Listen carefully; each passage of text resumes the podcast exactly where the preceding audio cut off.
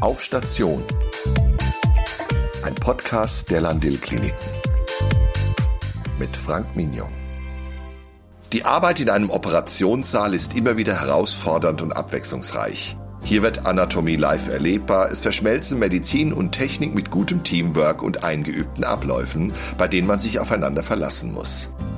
Frauke Winkler begann 2006 nach ihrem Examen an der Krankenpflegeschule der Landil-Kliniken ihre Tätigkeit im OP in Wetzlar und wurde dort 2015 Bereichsverantwortliche der Unfallchirurgie und Orthopädie. Im September 2020 wechselte sie als kommissarische Bereichsleitung OP nach Dillenburg und übernahm dort im Januar 2021 endgültig die Leitung. Ich habe in Dillenburg auf Station mit Frauke Winkler über ihre Arbeit gesprochen.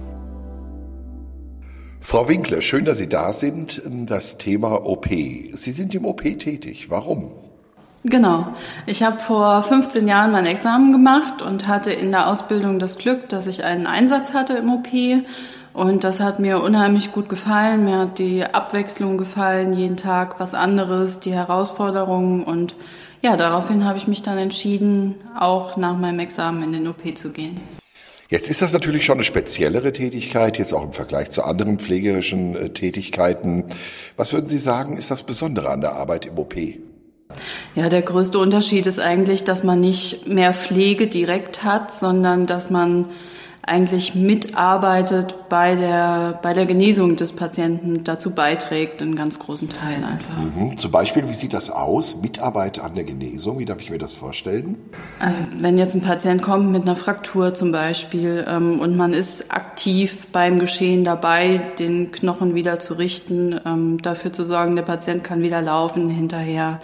Ja, man, man arbeitet einfach aktiv mit und versorgt nicht das Resultat der OP, wie es in der Pflege ist, oder sorgt dafür, dass der Patient wieder mobil wird, sondern das, was eigentlich im OP passiert, ist der, der erste Schritt zur Genesung des Patienten, mhm. wenn es jetzt um operative Dinge geht. Genau. Haben Sie denn schon mal so richtig schwere Momente erlebt, schwierige Situationen, ein schwerer Unfall oder was ähnliches, wo man sagt, oh, das ist schon eine richtige Herausforderung? Ja, viele, viele heftige Momente. Also wir haben ja auch Patienten natürlich schon verloren im OP leider, wo, wo die Hilfe zu spät kam und ähm, das beschäftigt einen dann schon und das ist auch was, was man mit nach Hause nimmt. Man fragt sich dann, okay, was, was steckt dahinter? Hat der Patient Familie? Wie ist es dazu gekommen? Hätte viel, manches schneller gehen können? Ähm, das sind schon Dinge, die man dann auch mitnimmt und die einen auch beschäftigen. Aber gleichzeitig ist äh, der Bereich, in dem Sie arbeiten, für Sie der schönste der Welt. Ähm, das habe ich ja im Vorgespräch entnommen, ähm, dass Sie dort sehr gerne arbeiten. Ja, auf jeden Fall. Dem Negativen kommt auch viel Positives ähm, entgegen. Der Verlust von Patienten steht natürlich dann auch zum Beispiel die, die Sektio, der Kaiserschnitt entgegen, wo einfach neues Leben entsteht und man hautnah dabei ist, wie, wie ein Mensch zum ersten Mal Atem holt. Und das ist schon ja eines der schönsten Momente im OP. Ja, äh, vielleicht nochmal zu Ihrem Werdegang. Wie verlief denn die Ausbildung? Wie sind Sie dahin gekommen, wo Sie jetzt sind? Genau, ich habe mein Examen gemacht, habe dann im OP angefangen, von ganz klein auf ähm, Sterilität, die Instrumente kennenlernen, die Materialien kennenlernen, die Einweisungen in die verschiedenen Geräte, die, die verschiedenen Abteilungen durchlaufen nach und nach, so dass man wirklich in allen Abteilungen gefestigt war und da ein großes Fachwissen hatte.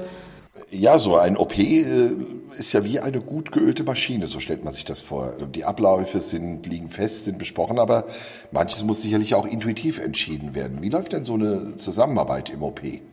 Genau, es gibt ja ganz viele verschiedene Berufsgruppen, die im OP arbeiten, die Anästhesisten, die Operateure, wir als Pflege aus unterschiedlichen Bereichen. Das können Krankenschwestern sein, die in den OP gegangen sind, das sind OTAs, das sind MFAs mittlerweile, die auch im OP eingesetzt werden und ähm, die Anästhesiepflege natürlich in Kombination mit den Anästhesisten.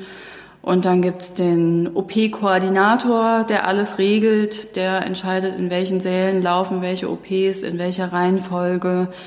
Und ähm, ja, man hat einfach ein ganz enges Miteinander, enge, enge Absprachen untereinander in den unterschiedlichen Berufsgruppen. Und ohne das funktioniert's auch nicht.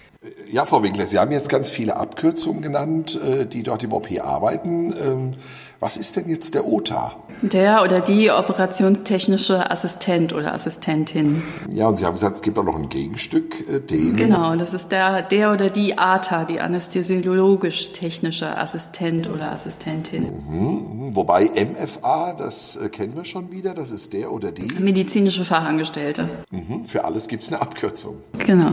Ja, Frau Winkler, Sie sind mittlerweile Bereichsleitung OP. Was muss man dafür mitbringen, um dort Leitungsfunktionen zu übernehmen? Also ich denke, das Wichtigste ist einfach, dass man selbst teamfähig war als Mitglied eines Teams.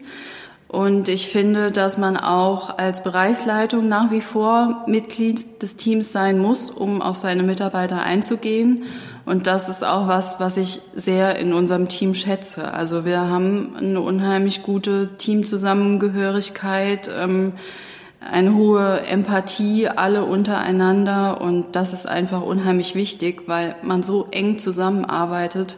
Und wenn das nicht funktioniert, dann ist natürlich das Arbeitsklima auch gestört und es dreht, können dann Schwierigkeiten auftreten, wenn die zwischenmenschlicher Natur sind, die natürlich die Arbeit auch beeinflussen können.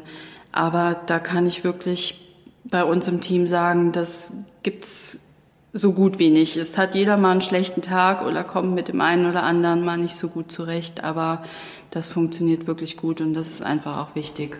Ja, und was wünschen Sie sich von neuen Mitarbeitern oder künftigen Mitarbeitern? Äh, die müssen ja diese Eigenschaften oder sollten die auch mitbringen, auch wenn sie ganz unterschiedliche Menschentypen sind. Ne? Genau, das ist, das ist ganz klar. Also natürlich auch Teamfähigkeit, das Verantwortungsbewusstsein, ähm, einfach auf Menschen einzugehen, ähm, auch vielleicht selbst mal mehr einzugreifen, wenn man merkt, okay, es hat vielleicht jetzt gerade mal jemand einen kleinen Hänger und den zu unterstützen. Und Genau. Ja, wie sieht's denn aus? Die Arbeitszeiten sind bei Ihnen etwas anders als bei anderen Pflegenden, ne?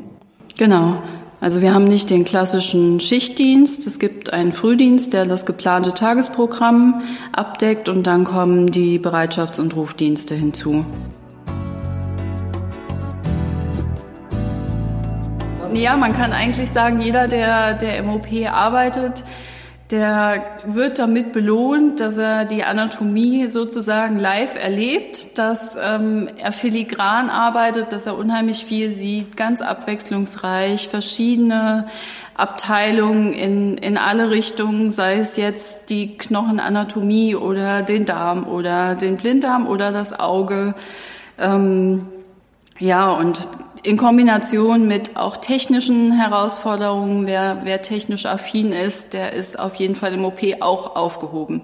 Also OP heißt nicht, ähm, ich gebe Messer, Tupfer, Schere auf Ansage, sondern ich, ich denke mit, ich bin gefordert, ich darf auch selbstständig arbeiten und ja, ich kann es jedem nur empfehlen. Vielen Dank an Frauke Winkler für den Einblick in die Arbeit im OP. Wir hören uns wieder demnächst auf Station. Ihr Frank Mignon.